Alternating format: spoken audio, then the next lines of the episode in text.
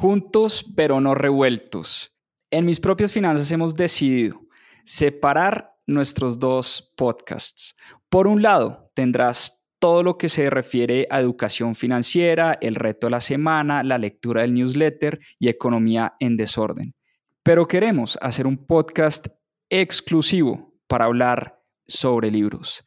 Tendrás los casi 100 episodios que ya hemos hecho de Club de Lectura en mis propias finanzas y todo lo que hemos aprendido a través de la lectura y además seguiremos subiendo nuestros episodios del Club de Lectura que hacemos los domingos. Te voy a dejar en la descripción de este episodio el link del nuevo podcast más 2.7 Club de Lectura. Espero te guste.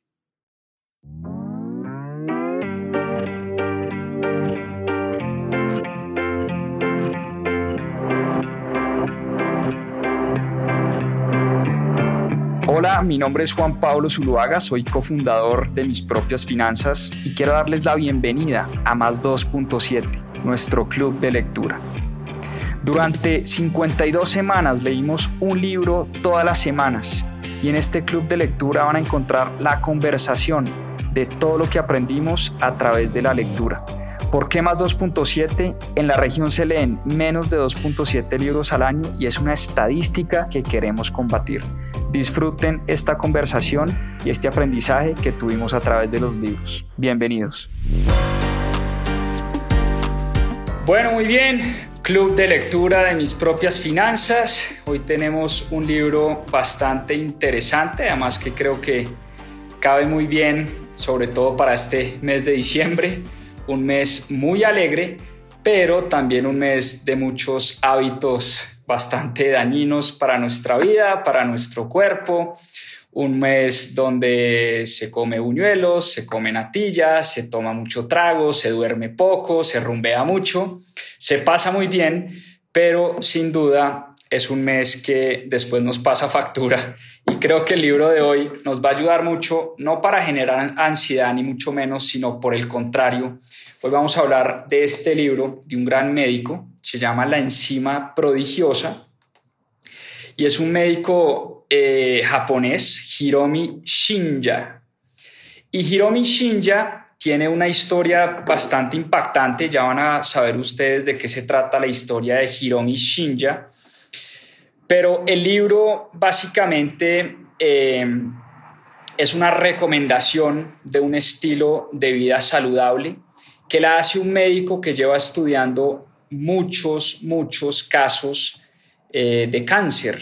Hiromi Shinja es un médico gastroenterólogo que ha estudiado más de 300.000 pacientes y a través de su vida logró eh, reconocer que sus pacientes sufrían de cáncer de colon y de otro tipo de enfermedades eh, gracias a los hábitos de vida que habían llevado en el pasado, sobre todo los hábitos alimenticios. Entonces, este libro de la enzima prodigiosa resume los descubrimientos de este médico japonés y nos invitan a seguir una serie de hábitos, eh, hábitos muy saludables que nos van a ayudar a promover la producción, que eso es de lo que se trata y ya vamos a hablar eh, qué es una enzima prodigiosa, pero todos los hábitos saludables al final lo que nos ayudan es a producir más enzimas prodigiosas. En la medida en que produzcamos más enzimas prodigiosas, vamos a poder tener una vida más saludable, una vida más longeva, pero no solo longeva con el ánimo de durar muchos años, sino durar muchos años estando bien, estando saludables, teniendo cuerpos sanos y mentes sanas. Entonces, entremos de una vez en materia. Eh, este libro, como les digo, es escrito por un médico japonés que emigró a Estados Unidos en el año 1963. Él tenía un sueño, él quería ser cirujano eh, y estudiar en Estados Unidos y logró hacerlo. Viajó a Estados Unidos en el año 1963 y desde ese momento, eh, pues nada, empezó a estudiar medicina y termina radicándose en un hospital en Nueva York y se especializa en gastroenterología, eh, en enfermedades del estómago. Eh, y empieza a descubrir, la historia es bien impactante al principio, porque su esposa, una vez se muda con su esposa y con sus hijos, tenía un hijo pequeño y su esposa estaba embarazada de su segundo hijo. Cuando su esposa da a luz a su segundo hijo, se empieza a dar cuenta que su hijo empieza a sufrir de unas úlceras durísimas, unas úlceras tenaces, empieza a, tener sangrados muy fuertes, su hijo recién nacido, y su esposa empieza también a sufrir de unos dolores y unas alergias terribles. Y dice el doctor Shinja que no sabía lo suficiente en ese momento para poder ayudar a su esposa y para poder ayudar a sus dos hijos y eso era algo que, que le generaba obviamente una tristeza profunda. Él siendo médico, doctor, especialista, habiendo estudiado muchos años, pero aún así no era capaz de descubrir y de encontrar qué era lo que le pasaba a su esposa. Su esposa, de hecho, muere muy joven eh, de un lupus. No conozco muy bien qué es el lupus, pero entiendo que es una enfermedad eh, que además se generó muchos años después, viene a explicar en el libro también, se generó por sus hábitos alimenticios, eh, empezó por lo menos por sus hábitos alimenticios y empezó a descubrir, y al cabo de, de esa experiencia bastante traumática, no solo de la enfermedad de sus hijos, sino de la muerte de su esposa, el doctor Hiromi Shinja se dedica a estudiar a profundidad los hábitos de sus pacientes y empieza a identificar ciertos patrones, ciertos patrones en los hábitos de sus pacientes. Y los pacientes que desarrollaban pólipos en el estómago y cáncer de estómago eran pacientes que tenían ciertas dietas. Em, y la gran crítica que hace el doctor Shinja en su libro a los médicos y en general a la industria de la medicina es que los médicos, dice él, se deberían dedicar mucho más a entender la salud que a curar las enfermedades. ¿Y a qué me refiero con esto? ¿O a qué se refiere más bien el doctor Shinja en este libro? Ahora, hago un enorme disclaimer, yo no soy médico, yo no sé de nutrición, yo simplemente estoy acá haciendo un resumen de este libro, La enzima prodigiosa, que sí escribe un médico gastroenterólogo bastante eh, experto en el tema y que ha estudiado muchos casos de cáncer eh, en sus pacientes y en, los seres humanos. Dice él que la medicina hoy en día se dedica es a curar enfermedades en vez de prevenir enfermedades. La medicina, los medicamentos, no curan, según el doctor Shinja, enfermedades. Los medicamentos no pueden, de hecho, curar enfermedades. Lo que hacen los medicamentos es aliviar síntomas, que es algo muy distinto a curar enfermedades. Lo único, lo único que realmente cura enfermedades, que las desaparece por completo, son los hábitos de vida de una persona. Y él lo pudo comprobar con miles y miles y miles de pacientes que han pasado por su consultorio, que han pasado por sus operaciones, porque él además es pues médico gastroenterólogo que opera a muchos pacientes de cáncer todos los días y que sufren de problemas gastrointestinales todos los días. Y él empezó a recoger información de más de 300 mil pacientes y empezó a tratar de encontrar comunes denominadores en estos pacientes. Y además nos cuenta su teoría de la enzima prodigiosa. ¿Qué es la enzima prodigiosa? Resulta que el cuerpo humano tiene más de 5.000 enzimas. Y las enzimas, que son proteínas, son proteínas eh, que catalizan distintos, eh, distintas reacciones en el cuerpo. Esas 5.000 proteínas en nuestro cuerpo son las encargadas de más de 25.000 reacciones en nuestro cuerpo. O sea, literalmente las enzimas, según el doctor Shinja, o lo que pude entender del libro, las enzimas es lo que hace que nosotros podamos digerir la comida, que nosotros podamos descansar en las noches, tener sueños en las noches, eh, que podamos hacer ejercicio, desarrollar músculos, desarrollar la capacidad intelectual, en fin, son las enzimas las encargadas de más de 25 mil reacciones en nuestro cuerpo. Y cada acción, vuelvo y repito, de nuestro cuerpo, cada cosa que hace nuestro cuerpo es una consecuencia de unas proteínas trabajando a nivel celular. las enzimas son proteínas catalizadoras que se forman dentro de cada una de las células de nuestro cuerpo y son las encargadas de las distintas funciones de nuestro cuerpo. Y resulta que después de estudiar a más de 300.000 pacientes, el doctor Shinja llega a la conclusión que debe existir una enzima que él llama la enzima madre o la enzima prodigiosa. Y la enzima prodigiosa es esa enzima neutral que es capaz de convertirse en enzimas buenas, en enzimas malas, en enzimas que eh, cumplen distintas funciones. Entonces, la conclusión del doctor Shinja es que nuestros hábitos y nuestra salud no es otra cosa que la capacidad de producir y de mantener sanas nuestras enzimas madres, nuestras enzimas prodigiosas. Porque en la medida en que produzcamos más enzimas madres y las, las cuidemos, si se quiere, eh, esas enzimas van a poder convertirse en las distintas enzimas que necesita nuestro cuerpo para funcionar. Y por eso su gran conclusión es que la mejor forma de producir estas enzimas eh, prodigiosas, la mejor forma de mantenerlas activas, mantenerlas vivas, mantenerlas sanas, es a través del estilo de vida.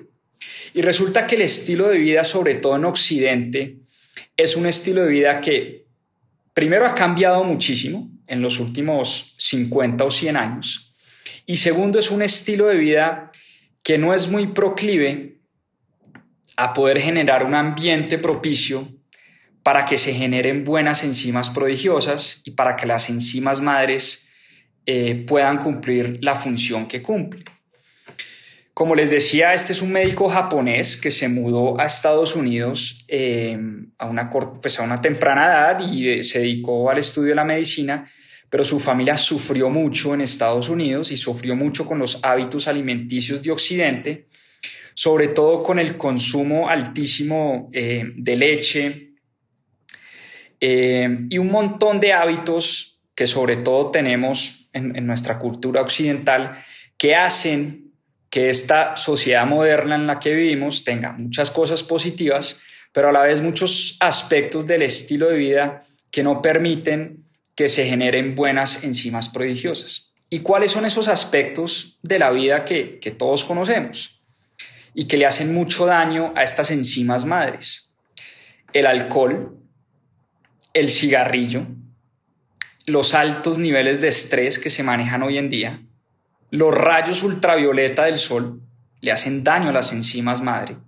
La falta de sueño es una cosa que la hemos visto en club de lectura. Recuerden ustedes cuando vimos el libro de ¿Por qué dormimos? La falta de sueño es una de las cosas más contagiosas para la salud eh, y más nocivas para la salud de un, de un ser humano.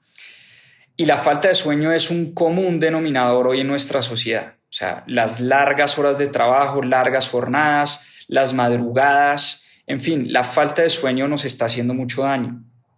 La contaminación del aire, gravísimo, le hace muchísimo daño a nuestro cuerpo, le hace muchísimo daño a nuestras células y a nuestras enzimas madre.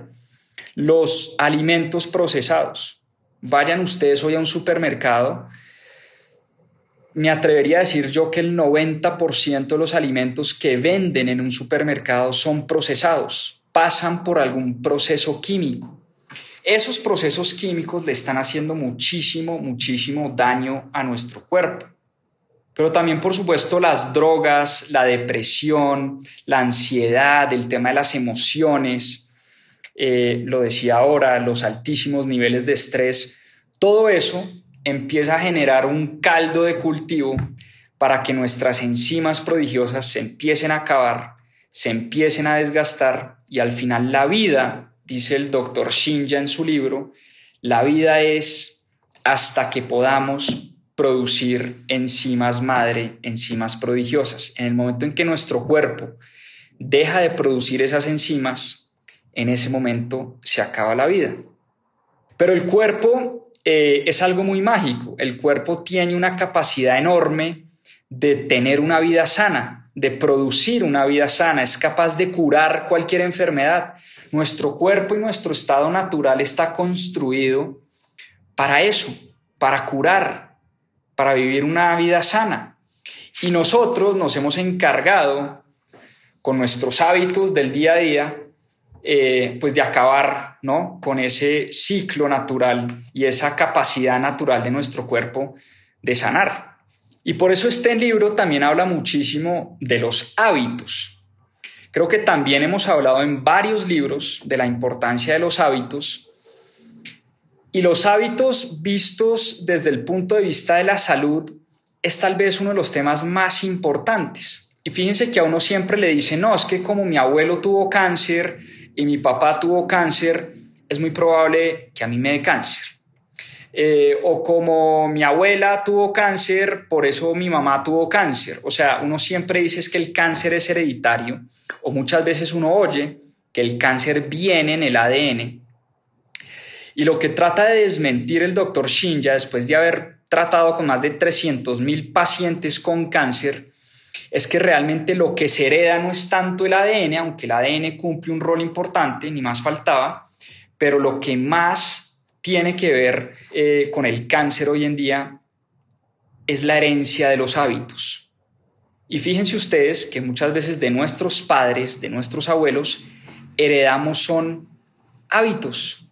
Entonces, si nuestro padre come mucho azúcar, es probable que nosotros heredemos un alto consumo de azúcar. En la mesa del comedor, en, en la comida de la familia, pues seguramente van a haber muchos alimentos con unas altas dosis de azúcar. Y no es que como mi papá tuvo diabetes, a mí me dio diabetes porque la heredé, lo que heredé fueron hábitos de mi padre.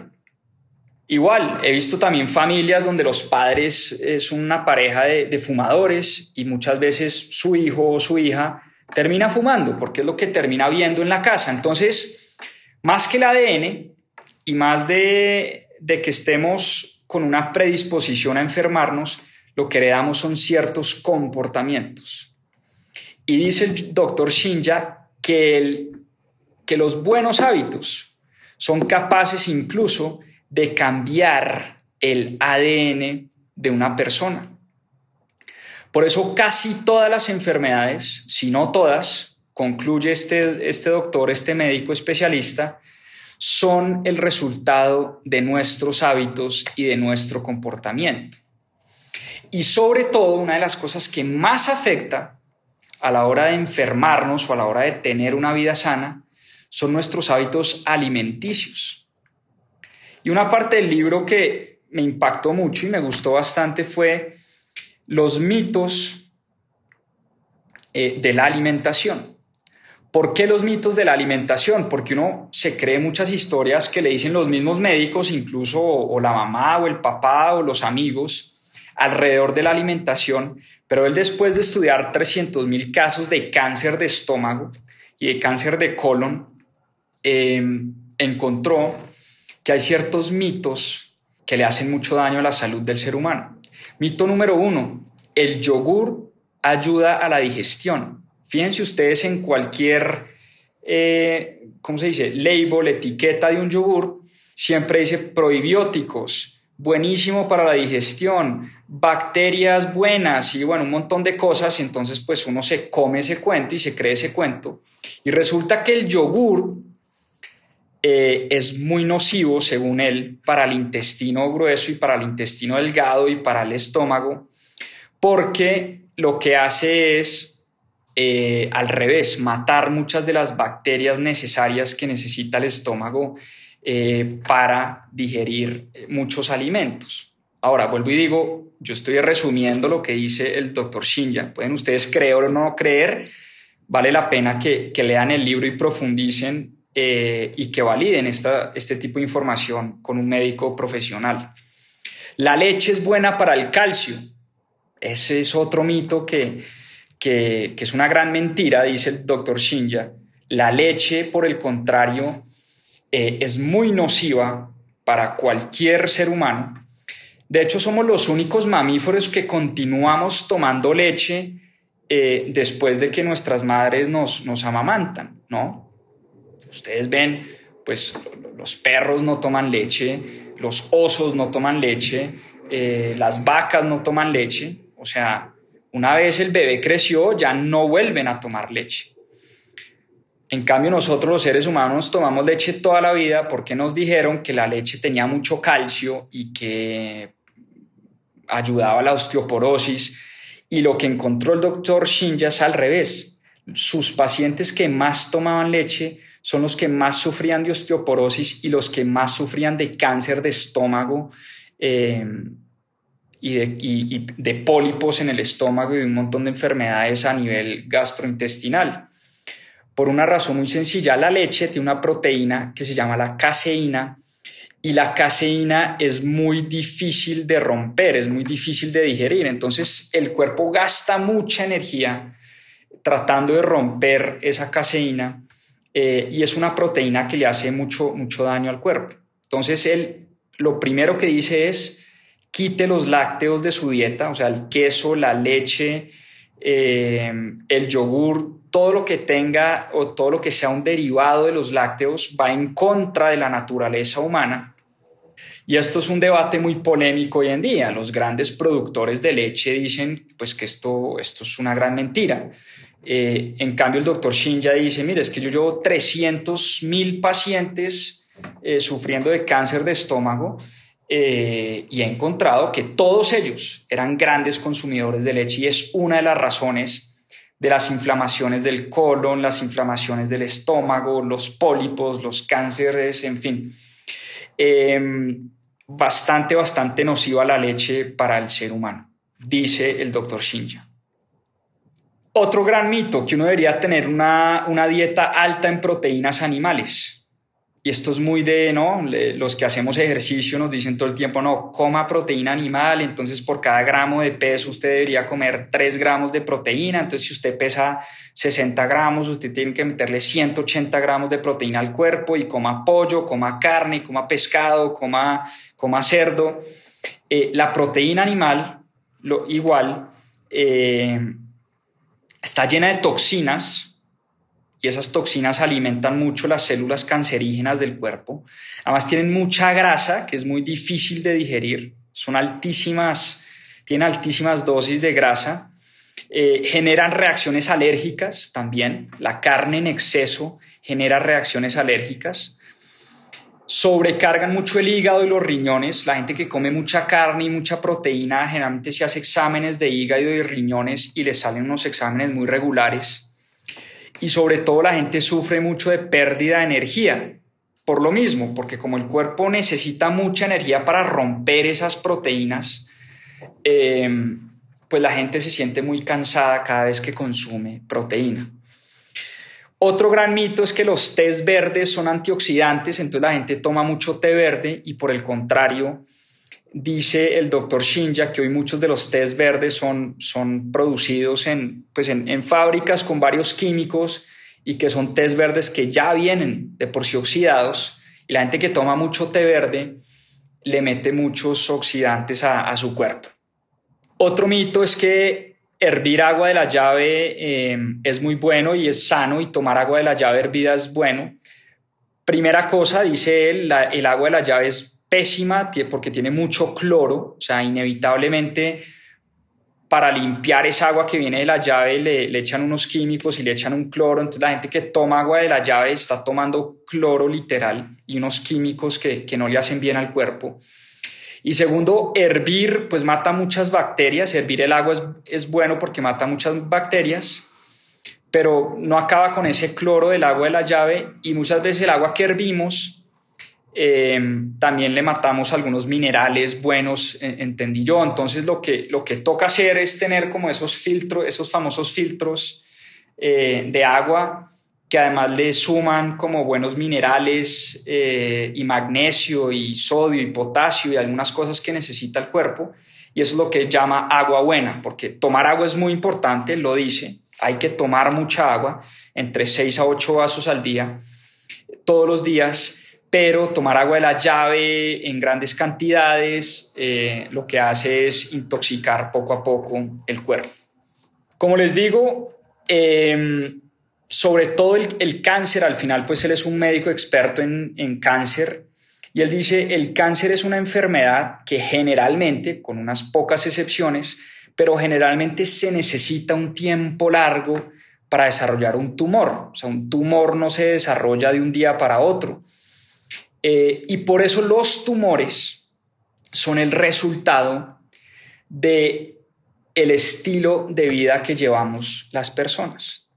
Una persona que puede comer muy sano, ah, ahora, esto es una combinación de muchas cosas, por eso aquí es donde la, la cosa se pone un poco complicada, porque no se trata solo de comer bien, esto se trata de comer bien, hacer, hacer ejercicio, estar tranquilo, manejar el estrés, dormir bien.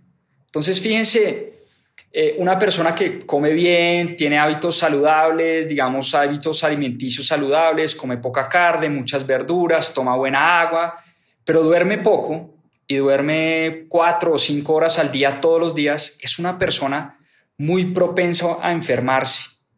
Entonces la salud es una combinación de muchas cosas, de muchos buenos hábitos, pero la buena noticia también es que nosotros podemos desarrollar estos hábitos y podemos empezar a jugar con muchas de las cosas que afectan positivamente la producción de estas enzimas prodigiosas. Por eso este es un manual muy interesante para tener vidas sanas, para tener hábitos sanos y para entender que nuestro cuerpo tiene una capacidad casi divina una capacidad enorme de curar enfermedades. Dice él que sus pacientes que él opera de cáncer terminan curándose por completo una vez adoptan esta vida saludable, pues que le promete, que le promete no, que le propone, perdón, a sus pacientes. Los pacientes que empiezan a desarrollar estos hábitos son esos pacientes que logran sanar su enfermedad y no solo sanar la enfermedad por un momento, sino nunca más volver a recaer. Porque todos los seres humanos tenemos esa fuerza poderosa de la curación, pero esa fuerza poderosa depende mucho de nuestros hábitos saludables. Y quiero eh, hacer un recuento de las siete cosas, de las siete cosas tengo escritas por acá, igual voy a abrir el libro para que no se me escape ninguna.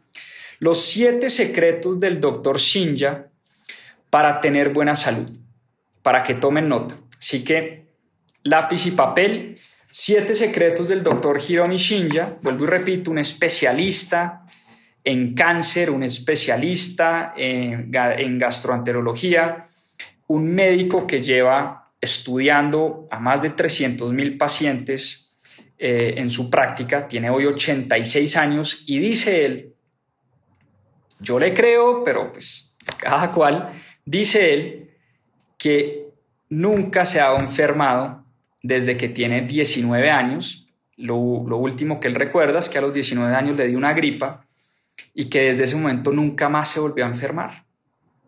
Porque obviamente pues él sigue eh, trata de seguir en lo posible estos siete hábitos saludables que él recomienda. Hábito número uno, ya lo dijimos, una buena dieta. ¿Y qué es una buena dieta para el doctor Shinja? Tomen nota. 85% alimentos vegetales, frutas y verduras. Entonces, dentro de ese 85%, el 50% granos integrales, arroz integral, trigo integral, cebada, pan integral, leguminosas que incluyen frijoles de soya, frijoles, garbanzo, lentejas, frijoles negros y alubias. Tengo ni idea que son alubias, toca googlear. 30% de ese 85, vegetales verdes y amarillos. Papas, zanahorias, camote, betabel y vegetales marinos.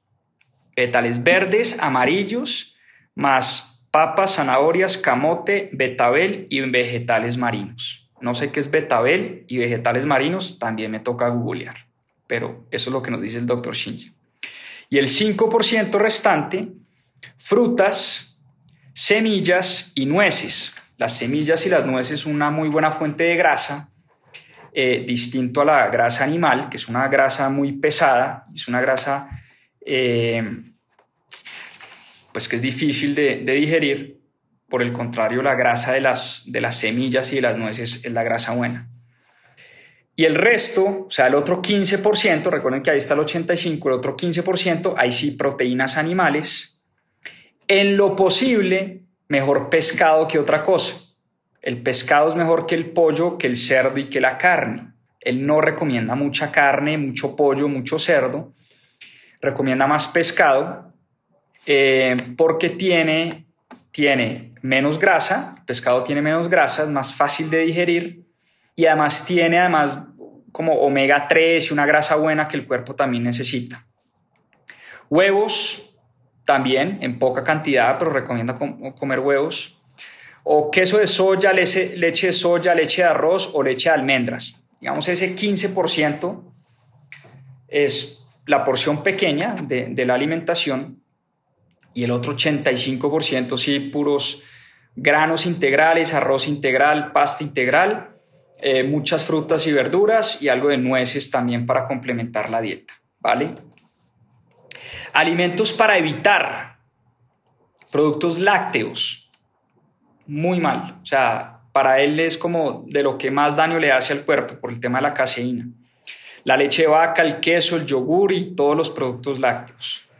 El té verde, el té negro, el café o la cafeína, los dulces y el azúcar la nicotina, el alcohol, eh, las grasas y los aceites vegetales y la sal de mesa, la sal refinada, muy regular para el cuerpo.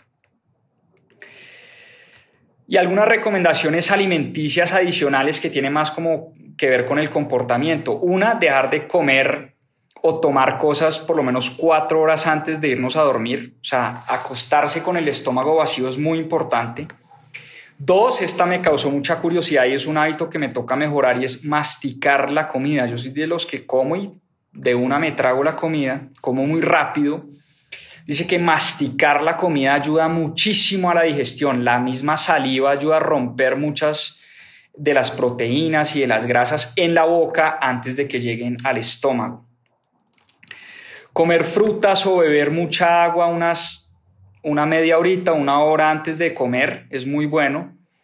Eh, comer granos integrales que no estén refinados. Pues por supuesto no comer comida chatarra eh, y comida procesada, malísimo, o comida frita, los fritos, las papas fritas, los patacones, todo lo frito es muy, muy, muy nocivo para la salud. Eh, y comer comida ojalá cruda o a lo sumo al vapor. Cuando la comida se somete a altísimas temperaturas pierden sus propiedades, entonces es una de las recomendaciones. Punto número dos, beber mucha agua, tomar agua. Eh, el agua es esencial para la vida, somos un alto porcentaje de agua en nuestro cuerpo, debemos beber o tomar agua entre 6 a 8 vasos en el día sobre todo cada vez que nos despertamos en la mañana pasamos por un proceso de deshidratación largo mientras dormimos y soñamos. El sueño consume mucha agua y por eso cuando nos despertamos es clave tomar agua primeras horas de la mañana y tomar mucha agua también antes de comer, una media hora, una hora antes de comer es súper bueno. Punto número tres o consejo número tres, eh, la eliminación regular, ponerle mucho cuidado a cuántas veces uno está eh, eliminando todos los días. Em, no tomar laxantes, o sea, si uno sufre estreñimiento, el laxante lo que es es como cualquier medicamento que cura, cura, digamos, un síntoma, pero no cura la enfermedad de raíz. Cuando uno tiene estreñimiento, uno lo que tiene que tratar de hacer es descubrir qué es lo que le está causando a uno ese estreñimiento en vez de tomarse un laxante, porque entre más laxante toma uno, como cualquier droga, el cuerpo se empieza a acostumbrar a ese tipo de, medicamentos. Eh, y bueno, recomiendo unas cosas que son unos enemas de café, que entiendo que son unas limpiezas del intestino con café. no las conozco, nunca me las he hecho, parece que son muy buenas, pero pues obviamente esto sí hay que consultar un médico para, hacerse este tipo de, eh, de limpiezas, ¿no? Número cuatro, hacer ejercicio es muy importante, pero ejercicio moderado. Ejercicio que es muy fuerte, muy exigente, consume muchas enzimas prodigiosas. Entonces, ese ejercicio que rompe fibras, que es para ganar musculatura así en exceso, o no sé, correr maratones, los que se preparan para esas carreras muy exigentes, eh, consumen un alto, una alta dosis de enzimas prodigiosas, de enzimas madres, y al final termina siendo un ejercicio no tan bueno. Y dice él que prueba de ello son muchos atletas que si ustedes se fijan, que durante toda su vida fueron muy deportistas y, se exigen al máximo, terminan con unos problemas y unos, eh, y unos desniveles de salud tremendos, terminan obesos, rápidamente se engordan. Eh, es curioso, personas que fueron deportistas toda su vida, eh, les cuesta mucho obviamente mantener, mantener eso. Y también, por eso es que pasa, personas que llevan vidas saludables, y de pronto les dan infartos a los 30 o 40 años cuando salen a hacer ejercicio muy fuerte. Bueno, número 5, el descanso fundamental, o sea, dormir bien, ya lo hemos hablado acá una y otra vez. De hecho, ese libro de por qué dormimos me puso a comprar a mí este anillo que se llama el Aura Ring y este anillo que mi mamá me molesta que porque dice que es un anillo horrible pero este anillo para mí ha sido eh, el mejor regalo que me ha dado mi esposa en los últimos años. Regalo material, obviamente, porque me ha dado a mis hijos, que han sido el mejor regalo de mi vida, pero regalo material ha sido este, que le ayuda a uno a controlar el sueño, le mide a uno el sueño todos los, todas las noches y bueno, un montón de, estadísticas chéveres que para los que somos gomosos con este tema de la salud y el biohacking y todas estas cosas, eh, un muy buen gadget ahí para, para comprar. El descanso es importantísimo, eh, irse a la cama con el estómago vacío eh, y dormir por lo menos, por lo menos de 6 a 8 horas ininterrumpidas. Cuando uno tiene niños chiquitos creo que es imposible eso, pero cada vez estoy tratando más y haciendo el esfuerzo de dormir por lo menos 6, 8, de 6 a 8 horas derecho. Eh, y eso se consigue, ahí sí, hay que leer el libro de por qué dormimos, porque ahí sí es un mundo de recomendaciones de cómo hacer para tener mejores hábitos de sueño. Número 6, respiración y meditación, otro de los hábitos que estoy tratando de adoptar, lo adopté este año, la meditación, me ha ayudado muchísimo a aprender a respirar. Em, en la meditación, pues dar las gracias, pensar en las cosas positivas, en las cosas alegres, eh, la concentración, bueno, un montón de beneficios que trae la meditación, el pensamiento positivo, la respiración profunda, eso ayuda a limpiar también muchas toxinas en el cuerpo, ayuda a recuperar, eh, a recuperar un montón de cargas que uno tiene, a liberar estrés, a liberar también dopaminas eh, y endorfinas y un montón de enzimas también prodigiosas, dice él, la producción de enzimas prodigiosas también se da con la respiración y la meditación. Entonces, uno de los hábitos poderosos. Y finalmente, número siete, la alegría y el amor. No se nos puede olvidar, por eso decíamos, diciembre es un mes que nos pone a comer natilla, a comer buñuelos, a tomar aguardiente, eso todo está muy mal a nivel alimenticio, pero por otro lado estamos con la familia, estamos gozando, estamos dando gracias, eh, nos estamos reuniendo nuevamente con nuestros seres queridos. Es una época de, amor, de paz, de felicidad, de, de mucha alegría. Entonces eso también es muy importante. Eso al final es muy, muy, muy importante para llevar una vida sana hay que, dice el doctor Shinja, hay que reír, hay que cantar, hay que hacer el amor, hay que aumentar em, las horas que uno pasa con sus amigos, con sus seres queridos, con, las personas que uno ama. Todo eso, todo eso juega un papel determinante a la hora eh, de tener una vida sana y una vida feliz.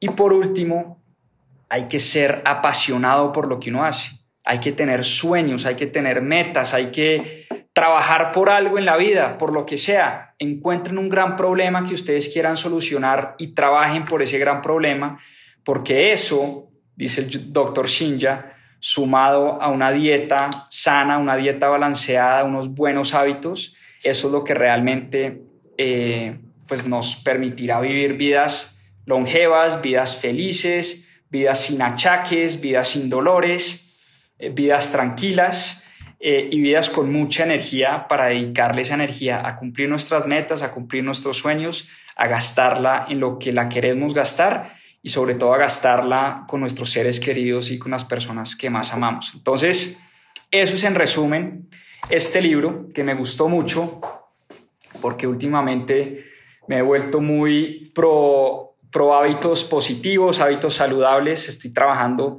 en ese sentido. Eh, y bueno, estoy tratando de encontrar respuestas, encontrar soluciones, encontrar tips muy prácticos que me ayuden a vivir una vida más sana, una vida más tranquila, una vida más feliz. Y creo que este es un muy buen libro que, que, le puede ayudar a muchas personas. Vuelvo y digo, hay muchas cosas médicas, muchas cosas técnicas. Yo aquí lo único que hice fue tratar de resumir rápidamente como los puntos más importantes del libro. Pero ojalá lo lean, ojalá estudien la vida de este doctor y ojalá empiecen a aplicar, porque tal vez, tal vez es lo más importante. Muchos de los consejos que nos... Eh, explica el doctor Hiromi Shinja en su libro. Entonces, pues nada, una feliz noche, vamos con toda esta semana. Un abrazo, que descansen, chao, chao. Muchas gracias por acompañarnos en este capítulo de Más 2.7. Acá les dejo unos adelantos de lo que se viene en nuestro próximo episodio. A seguir aprendiendo. El manifiesto para los héroes de todos los días, o The Everyday Hero Manifesto. Es un libro de Robin Sharma, un personaje que además ha sido coach y mentor de grandes artistas, de grandes famosos